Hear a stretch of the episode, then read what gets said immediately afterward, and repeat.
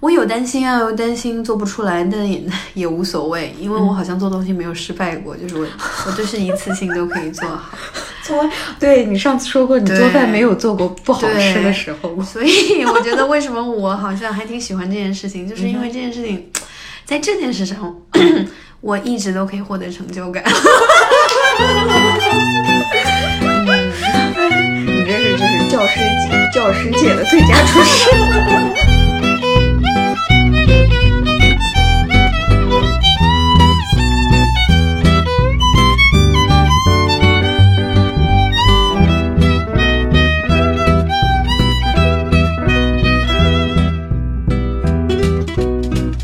嘉宾呢是我一个好朋友贵宾。Hello，贵宾来了。对我第一次听你的名字，我就在想是哪一个贵的一个宾，因为有一次我们教研的时候，有人就是之前我没有见过你那个字儿是写出来的，然后对我不我不记得是哪个男老师在那个黑板上写的是就是那个贵宾，够帅吧？可能。应该是，应该是，然后我就想，嗯，怎么会是这个呢？后后来我注意了一下，然后才知道是就是大家没见过或者不知道怎么写的时候，以为我是个男生，哦，这就对，这就达到了我爸给我起这名字的目的之一。他他是当时是以为你是要你是男孩儿还是？没有，他就觉得女孩儿取一个让别人分辨不出是男孩儿还是女孩名字挺好的，嗯，嗯，这样的话会怎么说呢？不会，嗯、先给你对，不会给你就先入为主，觉得是个女孩儿啊或者什么的，嗯，那还蛮好的，对，而且我爸嗯，他叫嘉宾，我叫贵宾，你能体会到吗？那种哎升一个 level 的感觉。那那你要是有孩子呢，会不会继续不会了，不会再延续了。还怎么怎么能 VIP？嗯，小 V 小 I，那我得生三个。三个的，加油！可以有，可以有，对，那也挺好的。还好，我跟你讲，你看你们起名字的话，就是不会把自己父亲的名字放到后面。我们的话就是，比如说我叫迪丽诺，然后我后面是我父亲的名字，阿布杜艾尼这种。对对你要这样的话，贵宾嘉宾是是是，是吧？对。但是我名字其实是嗯，我跟我爸姓嘛，我中间这个贵是我妈妈的姓，哦。所以其实也是有嗯包含在内。哦，这样是这样。对，那就是我想，我们因为是在算是之前是那种同事，嗯对，然后后来算是怎么关系变好呢？因为 我们就有一个群专门是约饭，嗯，因为圆的刚需，哦对对对，嗯。我们中午都是在就是没有吃饭嗯对，对一般都是叫外卖对对对，这样吃的。因为我每次就是我到北京来了之后，我就觉得生活就是速度真的特别快，你知道吗？因为以前。嗯，不管是在乌鲁木齐还是我们家那边，基本上大家都会有时间回家吃饭，是吧？真的吗？除了乌鲁木齐的话，也稍微那个什么一点，嗯但是其他的地方就是像我们家里面那边，嗯基本上就是哦因为到时候有两个小时呀、一个半小时这种的时间休息，哦，确实，回家就然后有饭吃。是吧？工作的地方离家又很近。嗯，对对对，应该是半个小时之内。其实我从小到大现在的那个认知就是中午应该回家吃饭，嗯，跟家人在一起，然后睡个午觉，然后再去上班。哦，嗯，我觉得真是，我觉得这就是很理想的生活，但是做不到，是吧？而且每次这个时候我都觉得我妈妈特别伟大，你知道吗？回去以后她一定要工作完了以后还可以再把饭给你对，做而且她每天要做不一样的。哎呦，想想我那个时候挑剔她，怎么今天又吃这个，就觉得对，而且我弟弟会说什么，你知道吗？今天这个菜的颜色不是很是吗？那我应该不会，因为我妈做菜特别讲究色香味俱全。哦嗯，因为有时候你想嘛，那个时候其实也也比较着急。对对对，他们又得上班，然后还得嗯。我现你想，我现在就算有时间，我也不可能每天上街买菜，然后回来就为了今天这一顿饭去专门买个菜。嗯，我们现在都是 批量的，对吧？一一次性就会买至少一周的吧。嗯，像像我这样是什么样子？我也不是 批量，哦，你也不是，因为嗯我可能一个星期做饭的次数的话是，我看屈指可数两三次这种。所以呃，如果我批量买的话，因为我我不确定我我是哪一天做饭，是然后它特别容易坏掉，对对对。然后所以我就可能每次我去 那个菜市所场以，现代人就是很容易把菜在家放到变质。对对对，所以我现在学会了买一个西红柿，一个啊，真的真的。一个葱，然后那个。菜市场的阿姨就说：“嗯，今天就就买今天的饭。”我说：“啊，嗯嗯嗯，对。哎呀，反正不过你就觉得在家里面做饭的时候，做着做着，其实你就不想出去了。对，但有时候你就没办法，你中午的，因为有有一阵我记得你是带饭，嗯嗯，对吧？那个时候应该是充满积雪的时候，你确定吗？那个时候是暑假吗？不是，应该不是暑假吧？还是什么时候？反正记得有带过饭。哦，可能吧，因为有段时间我妈暑假在那边陪我嘛，所以是她给我哦，有做的饭可能，对对对对对，那就也我自己确实也比较少做，嗯嗯，嗯因为我有一个朋友就说过，他平时就是前一天晚上做好饭，嗯然后第二天带过来，但是嗯后来他肠胃出了问题，哦你知道为啥？对，而且你要知道，如果是自己做给自己吃，就一个人的话，嗯你做你做一晚上，然后放着第二天再加热，你也觉得特别容嗯，特别容易有细菌。对，我觉得就是现做现吃可能还好一点。嗯，说要不然就你早晨能起来，对，那也也有点难。我们如果八点半就有课的话，嗯对吧？嗯嗯，所以挺难的。所以我们现在在这边的话，中午基本上就是跟快递小哥，对，就 是全靠外卖小哥活着。但真的是，嗯，就是他，你想他管着你的咖啡，管着你的饭，是吧？对对对。然后每次还会提前跟他说，你请你不要打电话。对对对，是，嗯，而且我觉得其实我们原来的那个东楼、嗯新东湾那边还蛮好的，嗯就是嗯让你让快递小哥进去，对对对放到一个专门是房里的。是是。然后我现在工作的地方的话，他是不让进那栋楼的，哦，所以我们怎么办？所以我就一般就不点，我就我就出去在 那你 来在附近得及吗？，还还好，就旁边就有，因为有个一个一个小时一个半小时，反正也回不去，反正就在那附近。我觉得一个小时跟四十分钟还差挺多的。嗯嗯，我们有的时候就因为只有四十四五十分钟。哦，对，我们对吧？，然后你就下楼，然后又是那种商场，大家都在那边吃饭。嗯嗯嗯哦，我们那个是专门是写字楼，所以就哦，那我觉得好会好很多。嗯，其实有的时候你就差那五分钟或十分钟，嗯嗯不敢下楼对对对吃。嗯，因为哎，反正我觉得快递小哥也挺也挺不容易的，对对对 因为有时候有时候你的饭盒会丢，你知道吗？对对对，是。送错地方，而且他们又特别的着急。对对对，嗯，哎所以我其实我们那边也有，不过就是比较少，而且、哦而且我们在乌鲁木齐的时候是什么呢？就是路上你基本上就没有人骑自行车，你知道吗？哦，那大因为就没有自行车道，哦，那大家是都基本上就是交公交呀这种，哦就没有自行车道。因为有有我以前以前从来没有意识到过这个问题，我在开始的时候还是有，我们都我都骑自行车上下学校的。然后乌鲁木齐我在那边上大学的时候，是什么呢？就是我记得特别清楚，我们我们那个。舍友，我们就说我们自己会不会，然后刚好就说到自行车这件事情，然后我有一个有一个舍友，他就是本地，就乌鲁木齐，然后他说他不会骑自行车，你知道吗？然后我们就觉得我们看到外星人了，然后从那之后我才意识到，原来乌鲁木齐是没有自行车道，基本上大家都所以是为什么？是跟它的嗯形地形有啊、关吗？也也有可能吧，但是我也不知道为它。是山很多吗？没有没有，也还好，但是就是公公交确实比较发达，就是去哪儿都有，哦但是基本上就没有那个自行车，因为以前 ofo 就是试运行过一段时间，没有人用。基本上没、没没几个人用，就学校里面可能哦，学校里面的人们会骑，但是基本上外面也不让骑。像我知道，比如说重庆的朋友们，他啊，们都不会，是不可能，对对吧？嗯，那比如说比较靠海的一些城市，可能有地形这种。对对对，嗯，上次我去大连还是，反正是这边儿也是基本上比较少的。对对对，嗯嗯，哎，我们现在我就觉得在北京要是没有自行车，对，就 特别不方便。像我现在在家里面、嗯要去那个地铁站，基本上都是要先骑个自行车。对对对对啊，冬冬天的话你没办法，你得、你得提前早一点起床，不然的话就但是冬天骑自行车，风吹着也挺冷的。啊、所以就你得走路嘛。但是现现在他们换了那个新的车型，啊，好，是吗？那个黄色的呀，那哦个。现在也涨价了呀。那也是，现在什么都涨价所有的这种共享的，就是我觉得它已经就是过渡到了一个你已经非常适应它，你就每天会去日常的使用每天都会用，对不对？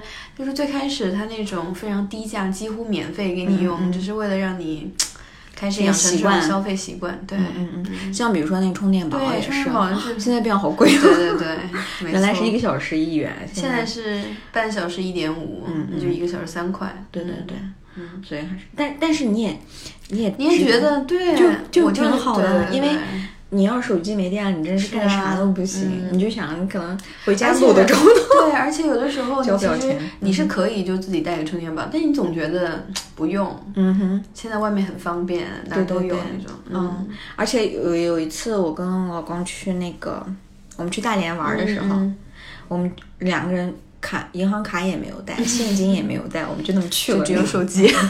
嗯，我们就想着有有，就想着应该别的地方跟北京一样，嗯然后，但是我们那天刚好也要得坐那个机场大巴，还是哦就地只收现金。啊，嗯。然后我们就当时特别尴尬，然后后来找了一个人，然后我们给他微信转账，然后要了一点钱，不过后面就还好，对对对所以哎呀，现在真的是 cash free，、嗯对对对对对，国内这一块做的非常先进了，我觉得已经。嗯所以坐地铁呀、什么的都还蛮方便的。嗯嗯嗯，哎，就是嗯，话说回来，我刚刚开始就是，我觉得我认识你啊，就是怎么说呢？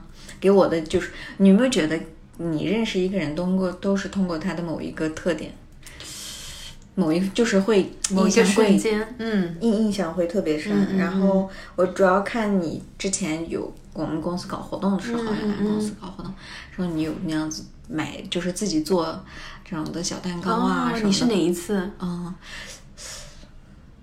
没有，我看应该是看的是照片还是啥。圣诞节的时候做过一个甜品台，嗯嗯对你那都是自己做的。嗯，对，我转业两年了。两年前的时候圣圣诞，你这都快十一月了。嗯，对，你是不是特别享受那个过程？还是？我记得我那时候就是在家做到半夜，真的是、因为就是所有的东西都是我自己做，嗯。嗯，但是很开心，因为其实那我记得那场甜品台很多的单品都是我第一次做，哦，嗯，比如说那种翻糖的蛋呃那个饼干，就是姜饼，然后在上面用那个蛋白霜打出来，给它就是作画一样在上面，嗯。我有担心啊，有担心做不出来，但也 也无所谓，因为我好像做东西没有失败过，就是我我都是一次性都可以做好，做对你上次说过，你做饭没有做过不好吃的时候。所以我觉得为什么我好像还挺喜欢这件事情，就是因为这件事情，在这件事上，我一直都可以获得成就感。嗯，你这是就是教师教师界的最佳厨师。对，之前所有的人都是、都劝我、嗯快辞职吧。哎，不过其实也还好，你当副业先看一看。但是哎，反正最近经济也不景气，就还是先当爱好吧。嗯嗯嗯，也挺好的，因为有时候你会觉得，就是有一个东西是你的爱好的时候，你可以，就是你总觉得自己有退路，或者说生活有别的寄托。对对对。但是你如果这个爱好是你的职业的话，一方面有可能会很好，但是还有可能你就如果在这个上头你遇到了挫折的话，你好像就没有退路，是是是，对。是吧？嗯嗯，那那你是什么时候开始发现自己特别喜欢做饭？是在英国的时候，在那之前，在那之前，嗯哼，就是从小其实我就挺喜欢看我爸妈做做饭的，嗯，然后就最开始就学什么炒鸡蛋啊、炒饭啊，因为扬州人嘛，蛋炒饭。后来 我记得印象比较深的是大三暑假的时候。我那时候，因为我那时候准备出国嘛，所以我就是放暑假，别人都在实习，我就回家了。然后你整天背单词的时候也挺无聊的，你就各种 那个时候下厨房挺火的了，我就下了一个。嗯，下完之后你就每天在上面看，看着别人怎么做的那些东西，都看着这么好。嗯，然后那个暑假我就开始钻研一些非常简单的、不需要烤箱的小甜点，比如说嗯芋泥，嗯，嗯，就是芋圆，你就是把对。就是其实还还是就是土土豆，就是那个芋头，你给它嗯嗯芋头粉其实是，然后再包括说那个那个，当时做过芋头的，然后还做过那个地瓜的啊、就是各种嗯。那个是就是还有西米露一起，然后那个时候还做过简单的，比如说雪媚娘那个也做了，还有牛轧糖，就这些都不需要烤箱，只需要什么平底锅啊，或者蒸锅蒸一蒸那个雪媚娘的皮啊，嗯，就是这个是大三的暑假，然后大三寒假的时候，我当时就去了那个一个学校旁边的咖啡馆，在那边就是算是兼职吧，嗯然后兼职差不多也就十天，但是就学了他们那边一些简单的那种菜式，包括说，嗯，做咖啡啊什么的。然后回家我就我就说爸，你你要过生日了，我给你送一个东西吧，我就送了他一台烤箱。然后我爸说啊，你送我烤箱干什么？我说我送你烤箱，然后我用烤箱做东西给给你你吃。这不是一次性的礼物，没错啊，然后我就 正好过年的时候就给他们做各种呃什么焗饭啊，焗饭太好吃了，就我当时特哎，别爱焗饭就是上面放芝士的、那个。对对对对对，我当时去那家咖啡馆，总去那儿，我每次都是点他那个经典焗饭，嗯，超级好吃，嗯，就是培根什么各种，嗯，那个真的好好吃，是吧？我？都好多年不做了，但是嗯，想到就开始 流口水。嗯，就是你在咖啡馆学到了一些，然后你就总觉得烤箱买回来不会是对空空着那种，嗯，然后就正好 借花献佛，其实是给我自己。嗯 这样也可以呢。对啊，哎，那那你在那个那个是在英国的时候，没有没有，那我在还在上大学呢，还在上大学啊。嗯然后大四暑假整个就是放飞了，整个暑假就是各种考各种做各种，嗯，什么有点难度的也都做起来了，嗯那你是那个时候开始分享的，还是因为你也有那个公众号嘛？是不是？公众号是对，公众号是我大学毕业，哎，五月份，嗯。嗯，七月毕业，毕业前开始做的，嗯。嗯，对。基本上就也是跟吃的有关系。对，吃的玩的，嗯，吃喝玩乐。啊。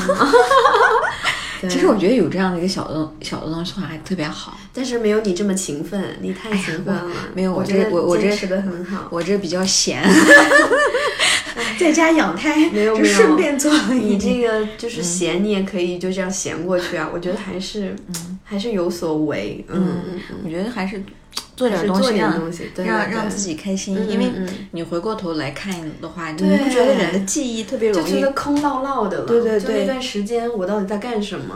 没了。嗯啊？你总觉得有点模糊，然后有一个这种东西的话，你反而你自己还可以，嗯啊回过头看一看。对对对对对，嗯，就是，但是呢，我是属于我知道这件事很好，这件事也挺值得做，或者说应该去做，嗯，但是就是懒啊，嗯，哎，嗯，然后我觉得每件事情可能有它的一个时间点，可能到某一个点，你就会特别想去做，因为对。对对因为我其实我想这个，嗯，不管是播客还是公众号，我其实想了很久，是吧？从去年我就想做，嗯。然后之前也给我周围朋友说过，然后他们都说挺好的。嗯。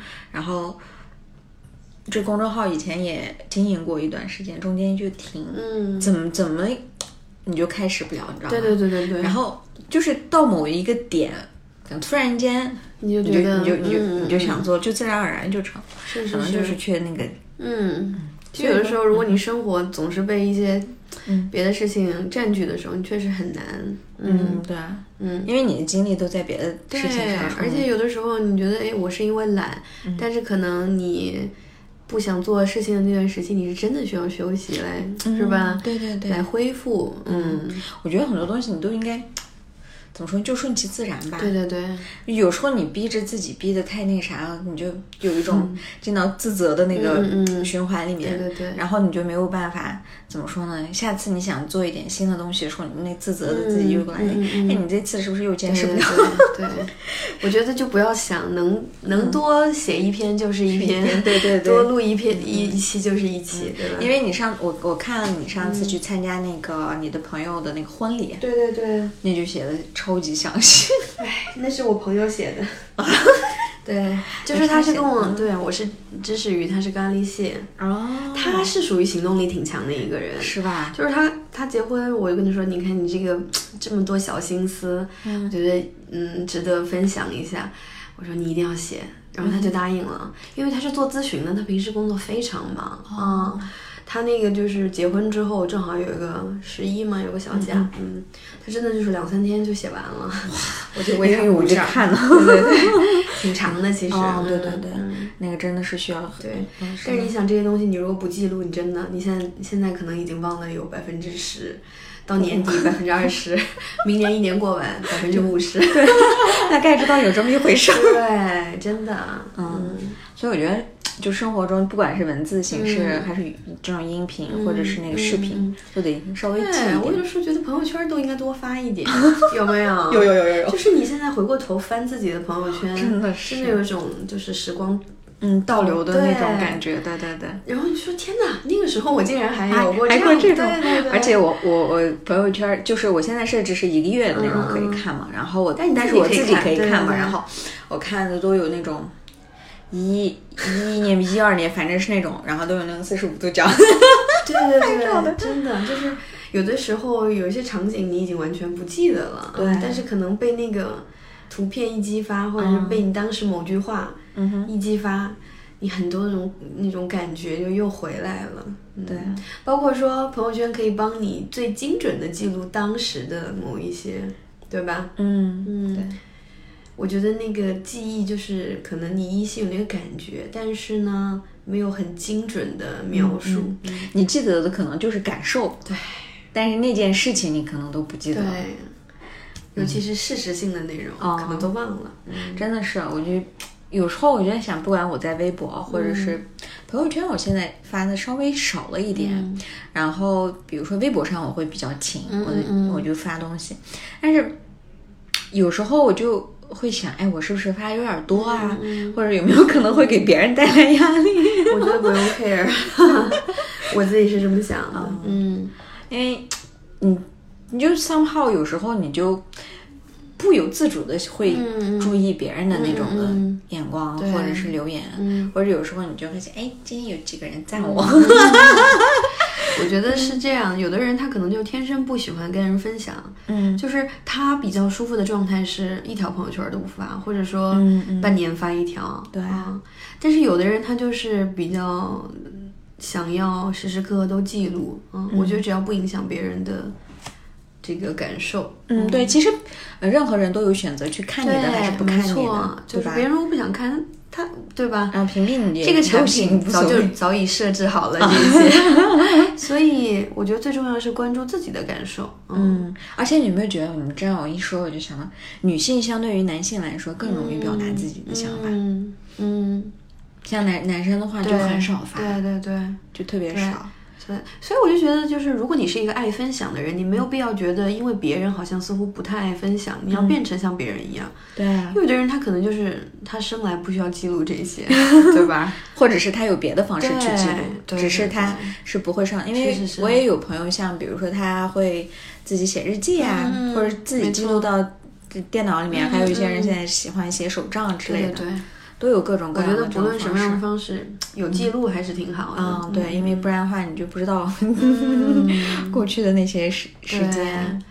我我不记得是不是李冰冰了，反正我有一次看，嗯应该是他，就是他说他记就是写日记这个习惯已经十几年了，也就是说他随一便就是比如说 notes，他回到哪一年的哪一天，他可以直接告诉你那天天气是怎么样，嗯就其实很小的一个举动，对吧？但是我觉得坚持的力量，然后包括说这个小点就很打动你，嗯。就是当你回想起某一年某一日某一日那天的天气是怎么样，或者你就简单记录一下那天你吃了什么。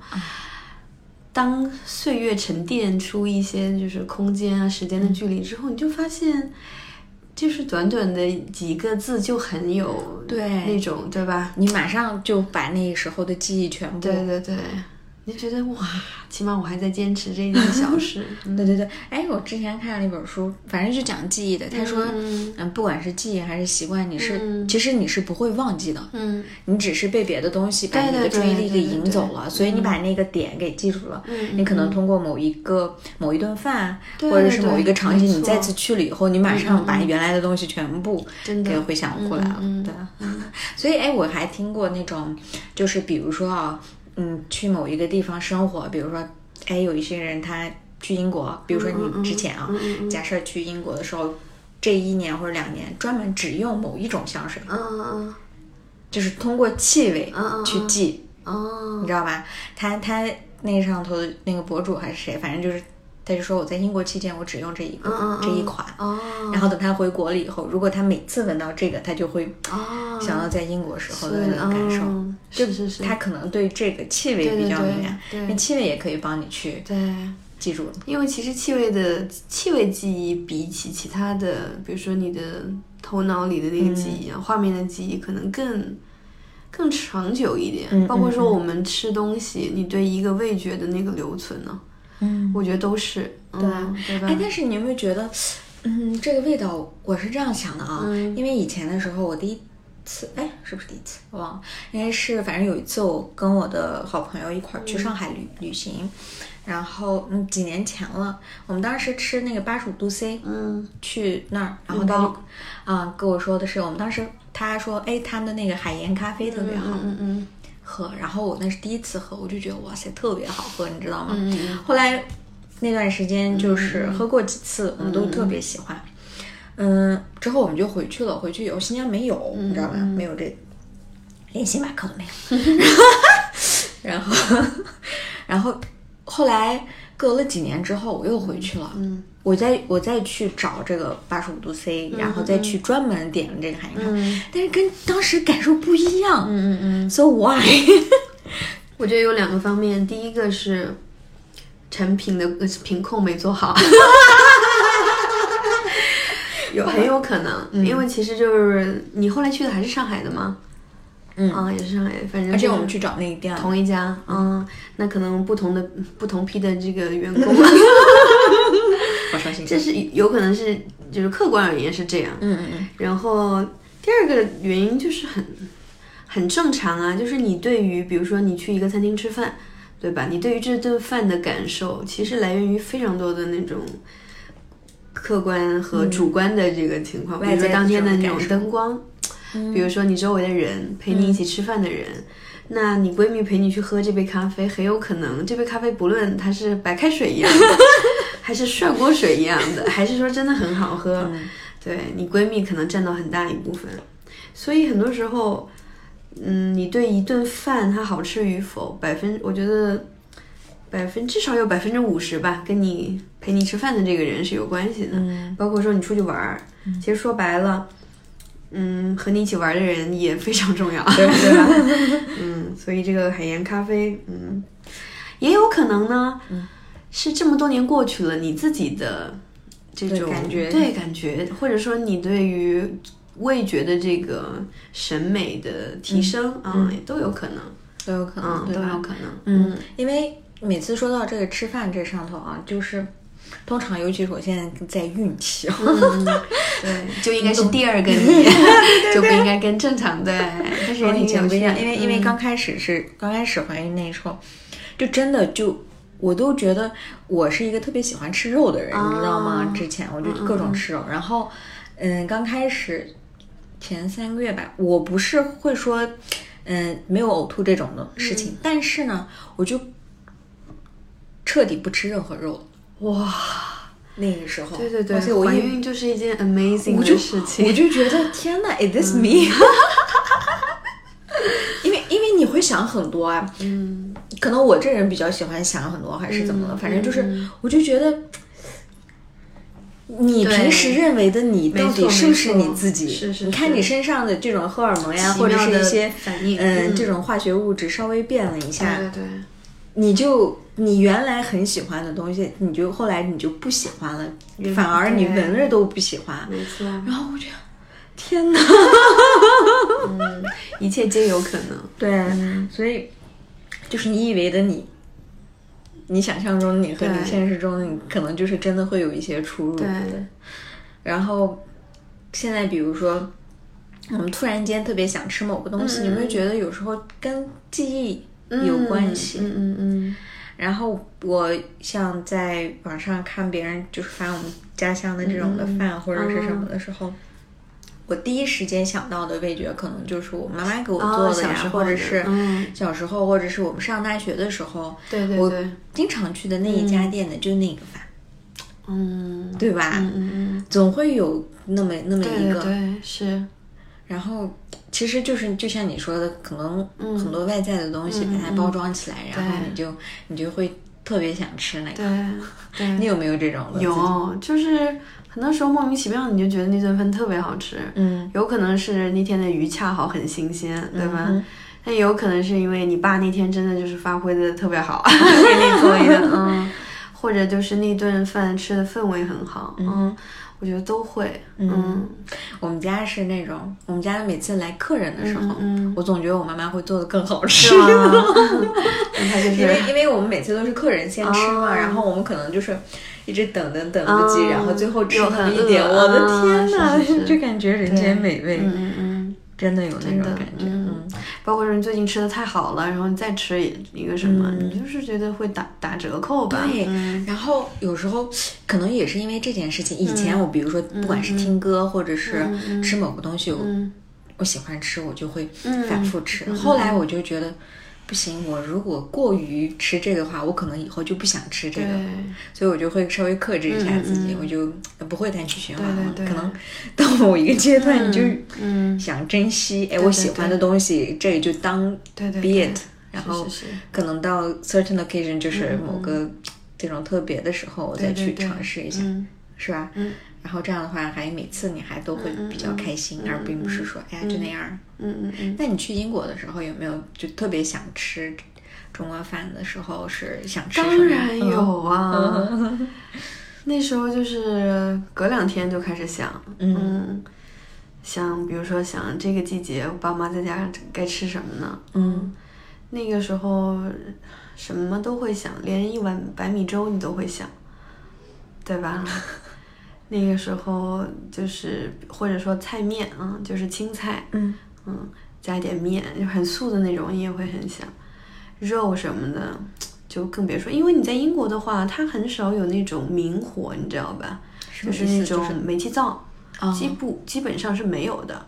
都是电磁的，都是电磁炉，嗯，然后电磁炉的话，你就不能做很多的炒菜，或者说你炒不出中国那种爆炒的感觉，对，所以就算自己做饭的话，也会受到限制，嗯。嗯，所以看他们的那个吃饭的饮食习惯，就是也是特别清淡吗？就还是英国英国菜，啊哈，我们在我们在外面吃饭，如果是出去吃的话，肯定不会挑英国的餐厅，我们会挑，比如说中餐馆啊，或者是韩餐啊、泰餐啊，嗯，如果就吃英国他们当地的东西的话，其实英国超市还是不错的，嗯，就是虽然他们本身的那种餐厅很难吃，但是你可以选，对，你可以选英国超市去买一些他们的半成品。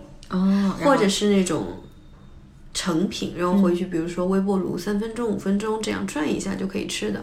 嗯，我觉得英国超市算是解救了一一群留学生吧。嗯，如果就是他们也不太会做菜的话，嗯嗯，哎，那反正我对英国的这种饮食的话，可能顶多就是从影视剧呀、这种嗯，出来的。他们就是没什么好吃的。然后呢，如果你如果你在伦敦，其实一点问题都没有，因为伦敦有全世界各地的美食。嗯哼，但是如果你就是在其他的，嗯，小镇子啊，那可能真的就很惨。那他们平时是怎么吃的？小镇子的话，你就只能，如果你那小镇子上有一点华人，他们开开一些，那你还可以。但是其实你如果每天在外面吃也挺贵的，就普普通通一碗面可能也得七磅八磅，嗯，九磅十磅都都很正常的。如果，但是如果你在超市买自己买，比如说买肉的话，三四磅就可以买到很好的肉，嗯，所以差别还是挺大的，还是自己做饭比较省钱，嗯。那他们当地人也是自己做还是嗯，当地人的话，当地人就是赚英镑花英镑，所以他们其实也都还好不？会觉得，对对对，他们就算是每天在外面吃，其实也还行。哎呀，而且英国人对自己的饮食太不挑了，他们中午就是吃冷的三明治，嗯，他们中午有那种 lunch box，对吧？嗯就是一个那种 meal plan 叫做、meal plan 里面包含，比如说一个三明治，冷的啊，就是生鲜柜里拿出来，他们直接吃。然后包括一瓶那种饮料，然后好像还有一个小的那个水果的呃塑一塑料盒的那个水果，嗯，嗯哼，差不多五磅，嗯，就这样子，嗯嗯，其实这样看着不贵啊，哎，不贵，但是，哇塞，我觉得就是除非是特别炎热的夏天嗯的晚上，我可能想吃点凉，但他们是不管，他们的胃真的是，嗯，可以定很厉害，对对对，那他也是，嗯，好像是不是就中国人比较讲究？对，他们早饭也不讲究，早饭就是牛奶泡那个、那种麦麦对吧？对对对嗯，反正还挺有意思的。嗯哼，我的我的下厨房就是回国之后基本上就没有再更新，没太更新。嗯，我那个时候在英国的时候还经常，我现在翻翻就 就可以看到当时吃的很多。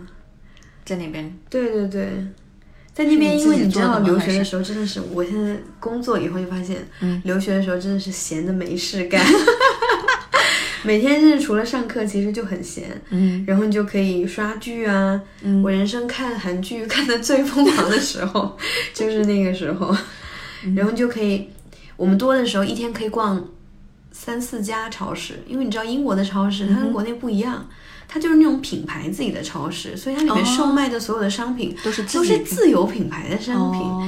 嗯，而且就是同，比如说同一个那种 Workers 它的那个饼干啊，或者是薯片啊，它在不同的超市。折扣是不一样的，嗯，所以你如果有时间就慢慢去逛的话，所以你们可以逛真的，我们一天真的就是下课之后，因为它其实市中心那些超市都有嘛，所以离得也不是很远。我的翻到现在还没翻结束，反正就是那个时候吃的各种东西。哦，对，他们的甜食还是挺好吃的，比如说各种酸奶。嗯，哎，你之前给我讲过，就是每次就是正餐完了之后，就必定会给没错，就是影响了我的饮食习惯。就恰好我又是一个很爱吃甜食的人嘛，对不对？嗯，哇，就从这儿开始，可以之后我觉得从这儿开始嗯就都是我在英国吃的了。哦，他们的冰淇淋就是便宜大碗好吃。是吗？你看这一大哎，那，那为什么英国我我看的都没有胖特别胖的人？你疯了吧？你都胖的好吗？是吗？嗯，很多很胖，他们是这样的，嗯，是瘦的就真的很瘦，胖的就很胖。那瘦的话可能就是 vegan 那种。对，所以我觉得不是，也不一定，就是瘦的人他可能就是吃不胖，或者是他非常爱锻炼，嗯胖的就是他也不锻炼，然后他吃下去就全部消，就是全部吸收了。嗯，对。你看这个超级好吃，这个 Kelly's 对哇，太想念了。哎，我到我我那个什么，把这个照片到时候贴到下面。可以啊，让大家来关注我的下厨房。可以啊，你看我有很多都是它的酸奶和冰淇淋，你看什么奥利奥，然后也非常便宜是吗哦，便宜到爆炸！就是、我记得我那时候心情不好，你知道就干嘛吗？就在那边捧着哈根达斯吃，一大碗这么一大份的那哈根达斯，嗯打折的时候才两点五磅，哦嗯，就这么一大份，国内得一百多块吧，嗯，那时候就二十块钱。你真的就是，而且就是很好吃，赚到了，天哪！然后就哇，我我知道的啊，我身边知道的女生，如果是去英国留学的话，没有不胖的，男生是会瘦，我也不知道为什么，女生是不喜欢吃甜。男生可能不喜欢吃甜食，二是确实出国了就没有办法很好的料理自己的。哦，对，而且他自己也不会怎么做饭的话，那就吃那种对。对对，所以他们会瘦。女生我真的是身边没有哪一个是出国不胖的，十斤起胖，我跟你说。对，然后、啊，我那个时候最开始去的时候，嗯。我是坚持每天自己起来做早饭，嗯哼，然后做完早饭会记录一下，这是我做的啊，然后就研究各种，你知道吗？你看各这个是种花式。做的是芒果糯米饭啊，这个真的很好吃。而且你还会 摆那个盘对盘，对对。然后这个做的是那个可乐饼，嗯，就是你就是开挂了是吧？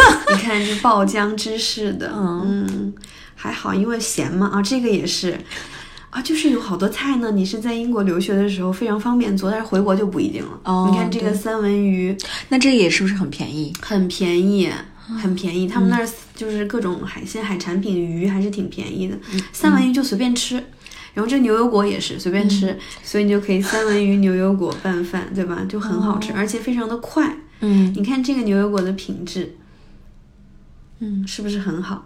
对啊，嗯，就是好的牛油果，你根本不用就是切开之后什么很难那个，就直接手剥它就下来了。哦，是吗？真的，我真没见过这种的。对，而且这个还很便宜。嗯对，嗯。就是国外的水果啊，包括说那时候我记得暑假的时候我吃樱桃，就是每天去买，嗯。嗯，也不贵。嗯，这个是做的，你看这做什么龙虾意面，哦，这个是面包蟹炒那个，就用那个就在中超嗯买那个那种豆豉酱，嗯或者是做麻辣香锅的那种酱都行。龙虾意面，因为我去去那个意大利玩的时候，就吃他那边那个龙虾意面，嗯，超好吃。然后就自己回来。对，然后就是在中国城，嗯我同学在中国城，在伦敦的中国嗯城带回来的一只面包蟹和这个，然后我们就自己吃，嗯就真的很好吃。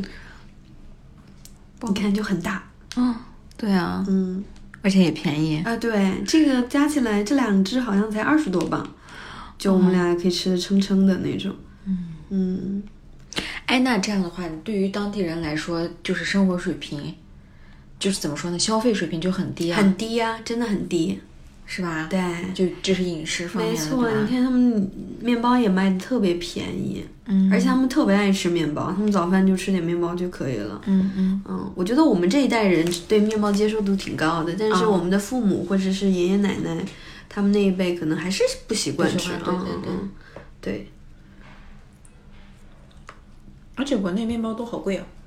对，他们那儿就是几块钱，就跟国内差不多的价格，或者说比比国内还便宜。嗯，对于国内对于他们来说便宜很多呀。国内现在的面包房就跟这个奶茶一样，已经就是消费升级、嗯产品迭代，就是只做那种欧包大型的那种，对呀、吧？而且那个还是二十，对对对，反正就是对对对，我们小时候吃一个面包五毛钱或者是一块多都吃过，对不对啊然后比如说两块钱、三块钱，现在就是已经找不到这样子的，嗯，跟奶茶一样嘛，迭代了。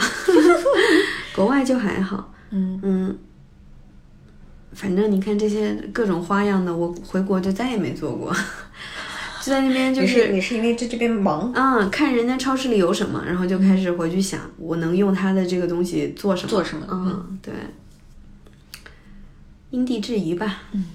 这也算是你留学生活的一个对，得到的一个东嗯一件事情。哎对对对。哎，那当当当地人就是饮食便宜，那着装呢？服装便宜啊，嗯嗯，也。超级便宜，对，嗯，因为你想那种高阶品牌啊，就是很多就是英国啊，或者说欧洲啊，你像西班牙，对吧？嗯，你那个 Zara 那些，嗯，在英国也都很便宜。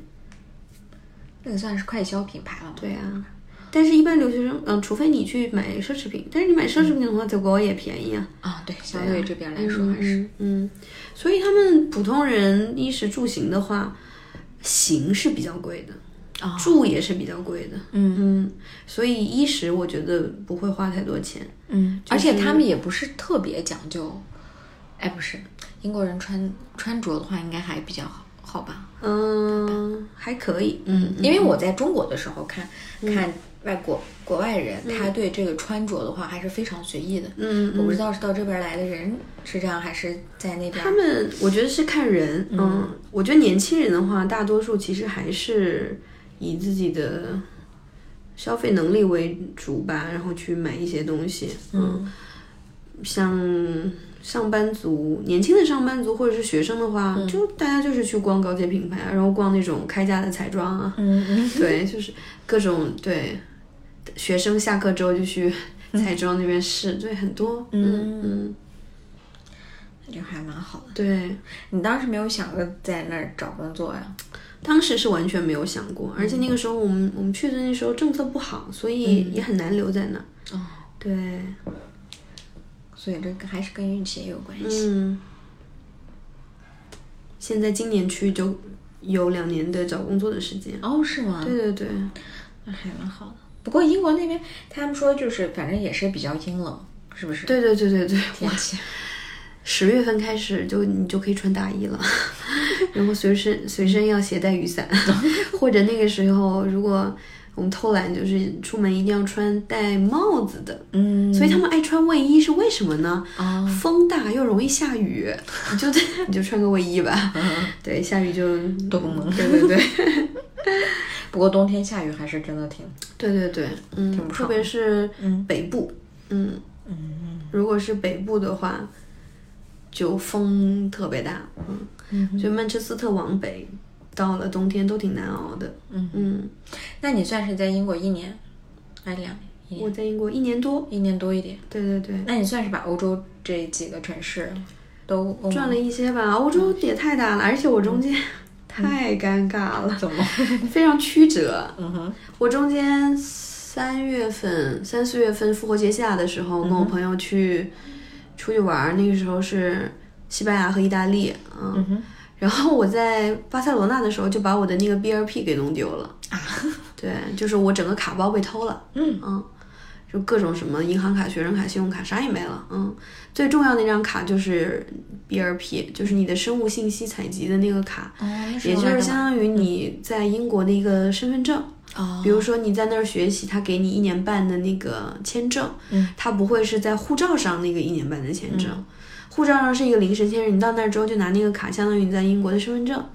所以你出去玩儿，只要你出去了，你就得带着那个卡，因为你在入境英国的时候，你是要过海关给他出示那个卡才能进去的。嗯嗯，因为它不是一直，当时虽然在欧盟，但是还是单独的分开的这个边境管理嘛，不像你其他的欧盟国家，你就可以随意对随意的这个来往。嗯，嗯，所以我那个时候我就没法回英国，特别太尴尬了对，没法回英国，就是你必须得把那张卡给补到，你才能回。嗯哎，可就可波折了。我后来还回国了。啊，因为那段时间英国特别，欧洲特别乱，各种什么，就那时候尼斯就是那个大巴车撞了，反正各种也挺嗯比较的动荡吧，嗯，而且那个时候我们我心特别大，我还跟我的朋友就是卡丢了的情况下，我们继续把意大利给玩结束了。我那段时间就是长在他身上，不敢 不敢离开他。然后对，然后不然你干什么都不行。对，后来呢，他要回去了，因为我们那时候其实春季节学期都快结束了。我如果回英国，其实也就上一个星期的课，然后我们就开始这个 summer session，就是你的写论文的那个，嗯。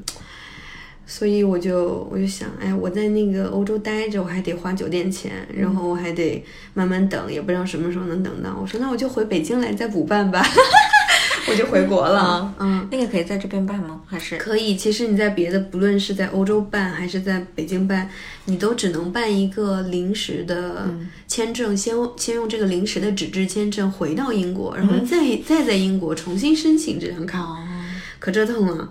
就导致我中间很长一段时间我是哪儿都不能去，嗯，因为我要重新申请那张卡我才能出去，但是那个卡申请起来又比较麻烦，嗯。嗯，所以我就消停了一段时间，然后别人出去玩儿我也哪哪儿也去不了，嗯嗯，那可复杂了，可复杂，可复杂了。这件事情真是希望所有人都不要遇到。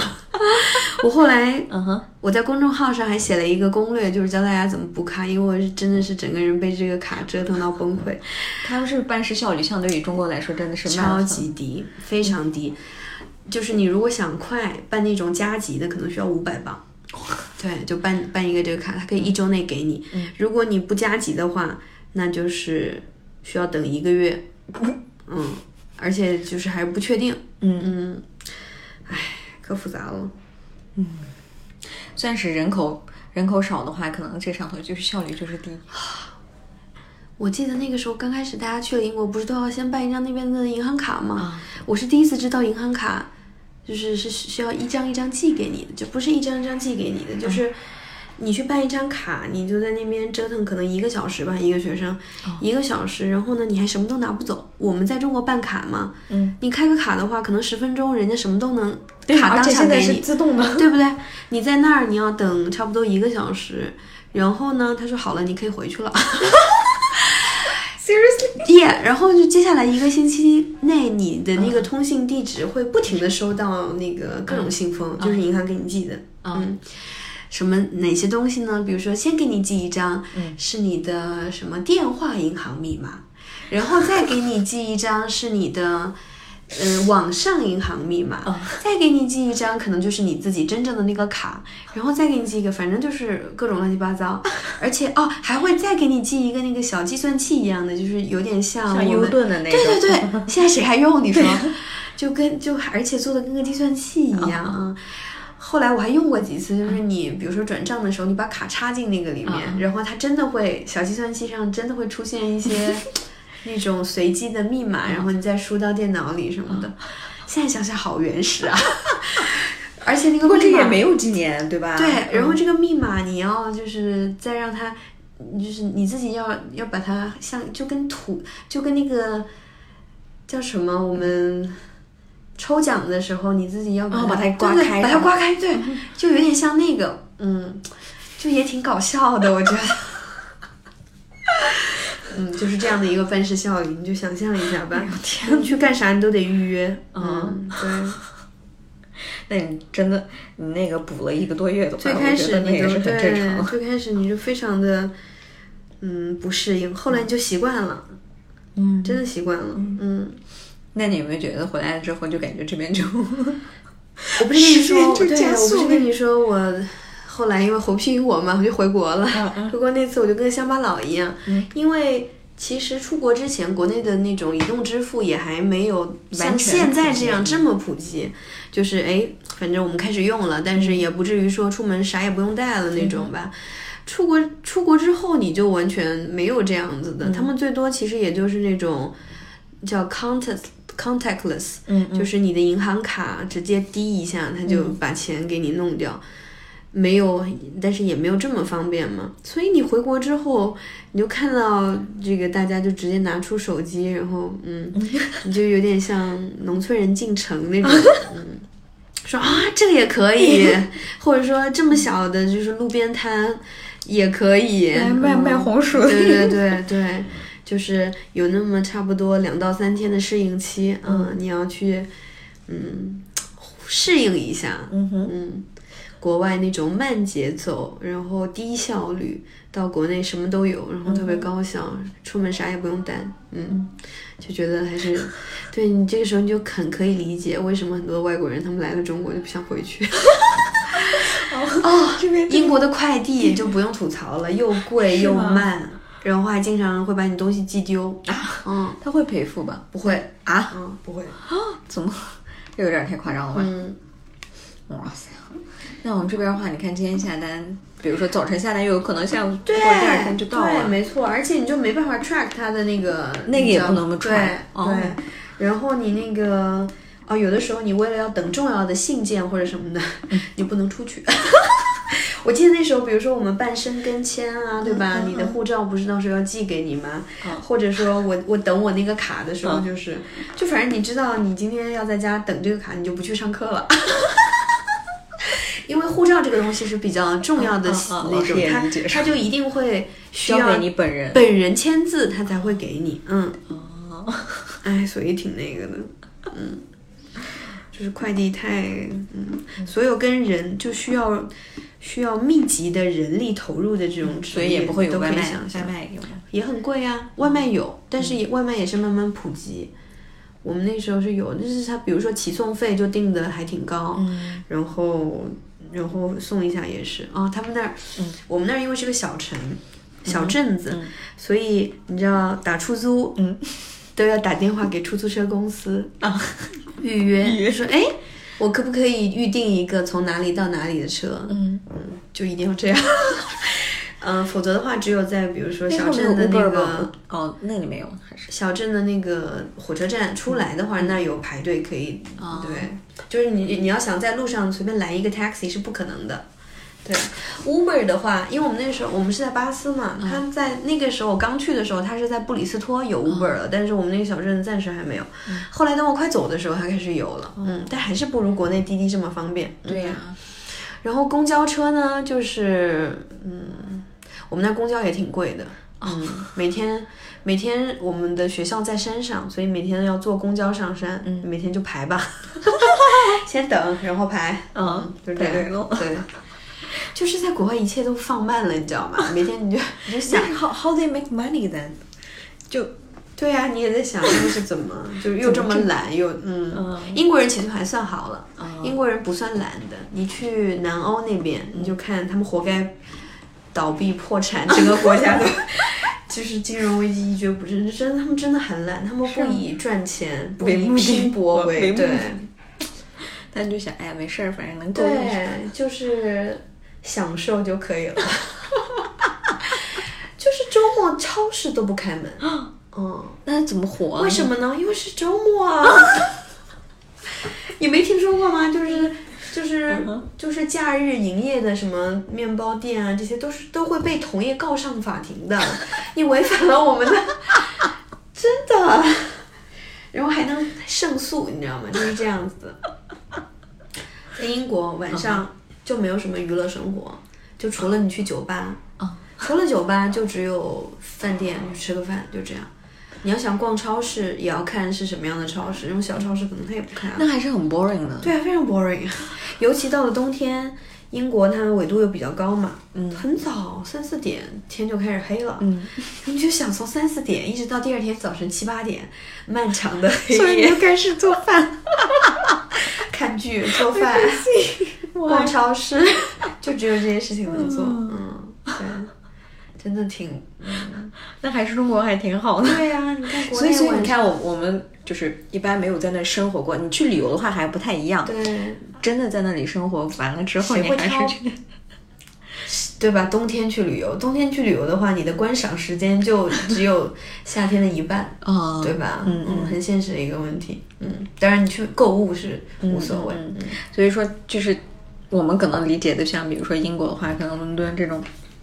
就感觉哇，特别好看的咖啡厅呀、或者是人长得特别帅呀、嗯，对，人长得很好看，然后这种，所以就会觉得特别向往。但是你如果真的 settle down 在那里生活的话，其实也真 不容易。对，但是嗯，伦敦可能会好很多。对对对嗯，如果你去的不是伦敦啊、曼城啊、伯明翰，嗯，这几种这几个大大城城市市，嗯嗯，其实我们嗯对，伯明翰和曼城，我记得我那时候去曼城的时候也是冬天，就晚上也是挺冷清。嗯嗯，你去过北欧吗？那边？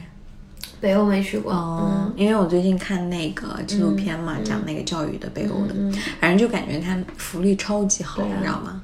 然后他们也就是推崇不要求孩子有竞争意识这种，嗯，然后，但是别人就觉得这样的话，你那个怎么发展？是吧？我觉得你还有没有一种可能性，就是在他们在吃原来的老本的那种，有可能啊。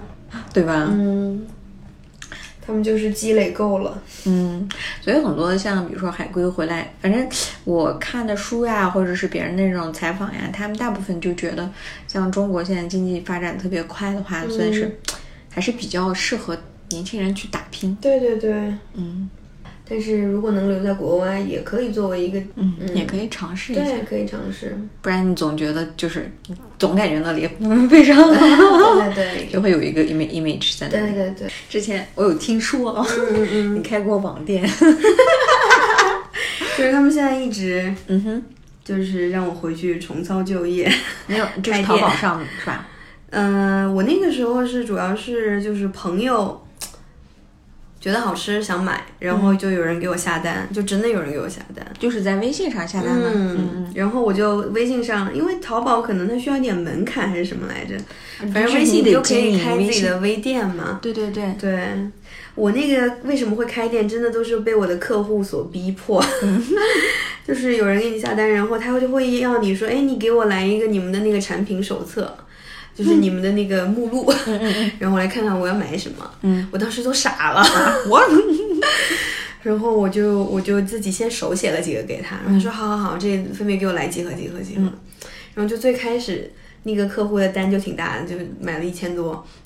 你自己做吗？对，我就全部都，自己做而且就因为他那一单，基本上把我给他写的那些目录都给我点了一遍，所以呢，我就是顺势就是做了一整套那个产品的包装，然后拍照，就正好这个产产品手册就做出来了。嗯嗯，那哇，一千多个的话，你得在家里面自己做，我就是日日夜？夜的做。你知道那个时候就第一次感觉到，第一次感觉到就是你在为了自己的一份事业而而打拼，对。然后就是每天虽然很累，但是你每每一刻那个那种累都是幸福的，你知道吧？嗯，哎，那那你就是正常自己的工作也在做？没有啊，那段时间是什么呢？是相当于是我从英国回来，然后就开始过年。过完年之后，我也没有立刻，我差不多三月份、三月底我才来北京找工作，就是中间的这一段时间，两个月左右吧，两三个月，嗯。然后就做了这么件事儿，因为反反正在家闲着也是闲着。哦，别人是怎么知道你做这个蛋黄丝？是就是我那个闺蜜嘛，她公司的老板。嗯嗯，因为我借了一点给她吃，然后她就给她同事们尝了尝。她公司的老板也是一个美食家，就是我俩是那种相见恨晚、惺惺相惜那种网友。然后他就女朋友，然后他又他们老板真的人很好，然后就是。又很大方对他的员工，所以他其实是买我的产品，但是作为下午茶提供给他的同给他的员工，嗯。嗯，就买了很多，嗯，一千，所以就这样，对，真的是，我本来是随口说说，我说啊好啊，你们要什么我来，然后就 就买了很多，当时很吃惊吧？当时我真的很吃惊，我就想说天哪，真的有这么强大的购买力。后来就正好顺势拍了那种产品图之后，我就在朋友圈稍微发了一下，因为其实就是都是自己的朋友，但是你就发现很多人就自发的为我转，因为他们可能也是觉得，他们可能真的以为，对他们可能真的以为我开始做这件事情了，非常认真的把它当成是我的全职的工作在做那种，嗯，然后就各种帮我转，各种自己来下单，然后朋友来下单什么的，嗯嗯，哎呀，那你这个做了多长时间？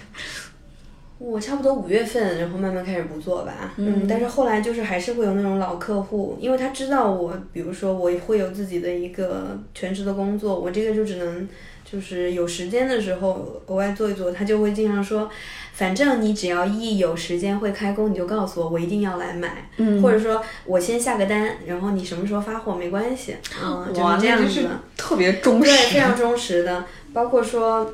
我之前有个学生，他吃过我做的，然后他去了上海，他说找遍上海没有找到这么好吃的蛋黄酥，就一直等我，就是有空真的可以，白了我跟你说，对，反正蛋黄酥真的是零差评，就是所有人都吃完就是说没有吃到过更好吃的蛋黄酥，说的我都好想吃。对，哎，很很久不做了。上次就是就是小鹿啊、德英他们，我们在家一起，我们做过那一次。因为你像现在，我后来一开始自己住的时候，就比较方便做这些东西嘛。嗯，对。哎，真好。对，等我到了上海，我开始做之后，可以给你可以可以邮寄一些。但是蛋黄酥，因为我做蛋黄酥，它它的那个。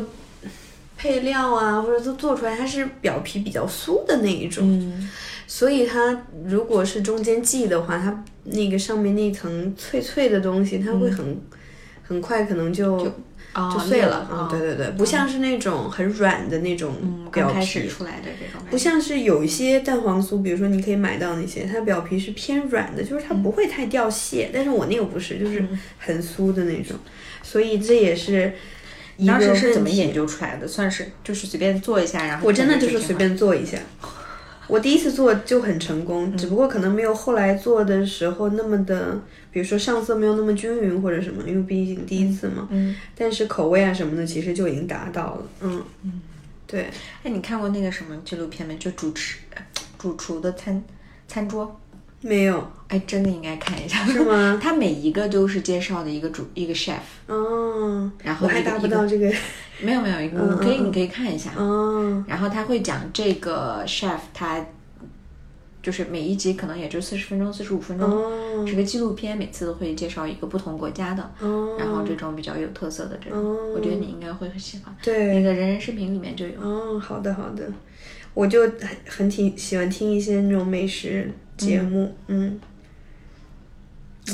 这是一个天赋。不过真的，我觉得，尤其是像你说的闲闲的时候呀，或者是实在觉得自己的职业方向，嗯，反正我觉得做这种东西，大多数时候还是给自己解压，包括说表达呀，表达对朋友的心意什么的，嗯，也不完全是为了挣钱。对对对对对，不完全。其实做这个东西非常累的，嗯。然后，哦，你你如果不批量化生产的话，其实没什么，赚的都是辛苦钱。嗯嗯，嗯，但是你做出来给朋友吃，那个那个感觉还是很不一样的，对吧？哎，真的是。嗯，而且你有要是你有目的性的话，就一定要是挣钱这方面的话，你可能反而对，就会有一点，嗯，对。但是我觉得这个也都看缘分。你看那个时候，嗯，我朋友结婚，我就给他做那个喜饼盒。哦，那你这个包装都是在网上买，然后对，都是是自己买的。哎，真好。嗯，就是包装，我的包装，因为我的审美也不错，所以我的包装也还挺还可以，讲究的对对对，我还是比较那个的。嗯，你看我，我当时拍这一套产品图的时候，我觉得我有点像那种彩妆师在拍自己的那种各种眼影盘，哦，你看有没有很像？对对对，这一批货就是当时那个，一千个人。对对对，嗯，其实当时我的单品很少，哦，就只做几样，嗯嗯，但是但你把几样做好也行。对对对对对对。因为我毕竟第一，毕竟一个人。后来我想通了，就是你的产品根本不需要那么多，嗯，嗯，因为做那么多，大家这个点一点，那个点一点，你没有办法很好的控制自己的每天的产出，嗯，哪怕其实你就做了一个蛋黄酥，对呀、这样的话，别人一看到你想吃蛋黄酥，第一个时间就会想到你。而且就是你的蛋黄酥是一定是零差评的，所以这样反而有有利于你，就包括说蛋黄酥，因为它很多的馅儿可以让你选嘛，嗯，什么红豆馅儿、绿豆馅儿、莲蓉馅，还白莲蓉还是红莲蓉，还是什么黑芝麻，对吧？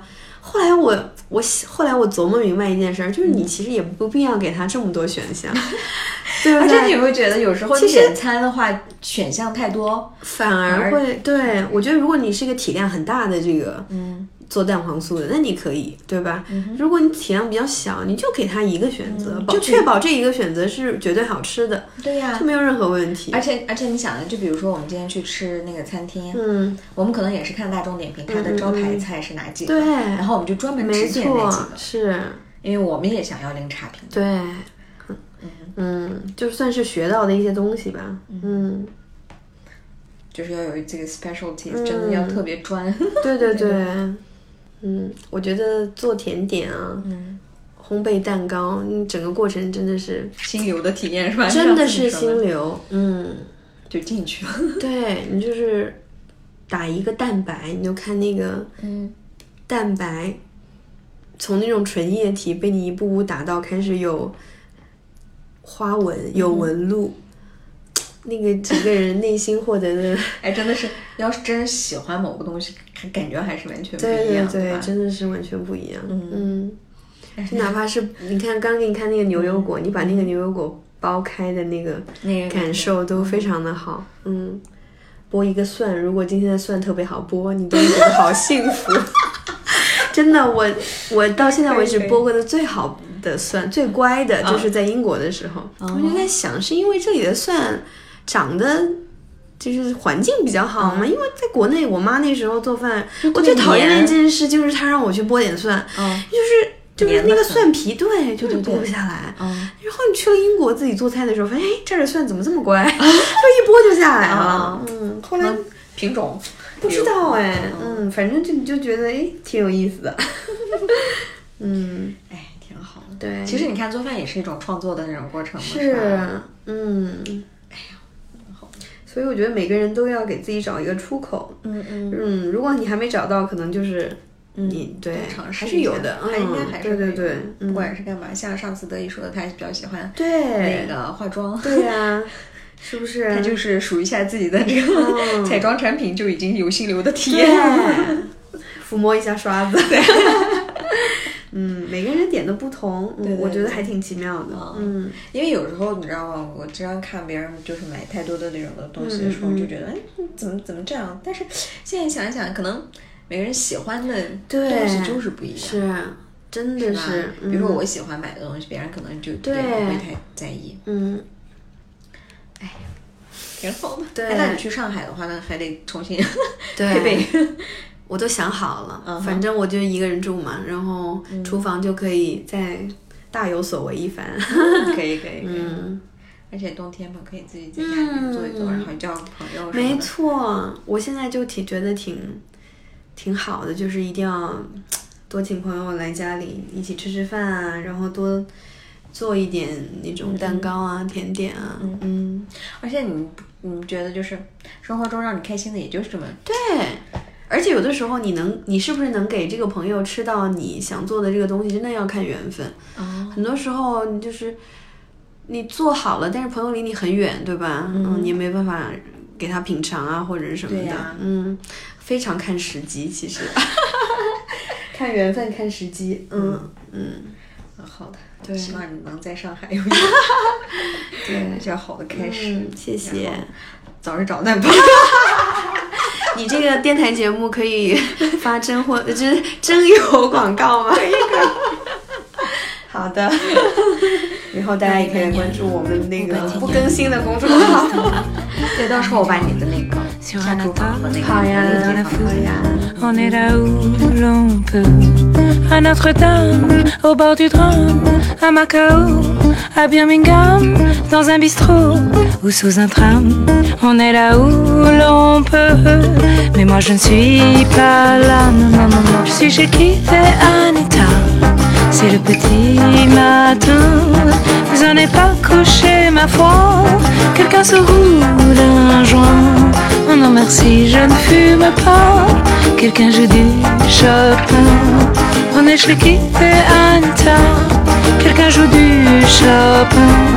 On est fait Anita, ouais. Dans une poubelle, le nez au ciel, dans un tunnel, Miss Tutelle, dans un hôtel, au Sofitel, à Singapour, ou à Bruxelles, au petit jour, au grand carrefour. On est là où l'on peut. Dans son berceau, sous son chapeau, à Zanzibar ou à Bordeaux, dans son cauchemar, seul au tableau, dans un plumard, dans son tombeau, dans le brouillard, ou au fil de l'eau.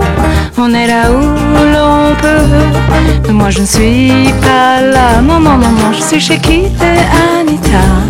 C'est la fin de l'été, il fait encore doux, ma foi. Quelqu'un boit du rosé et quelqu'un joue l'harmonica. Qu'il fait bon d'exister. Ici qui fait Anita. Qu'il fait bon d'exister.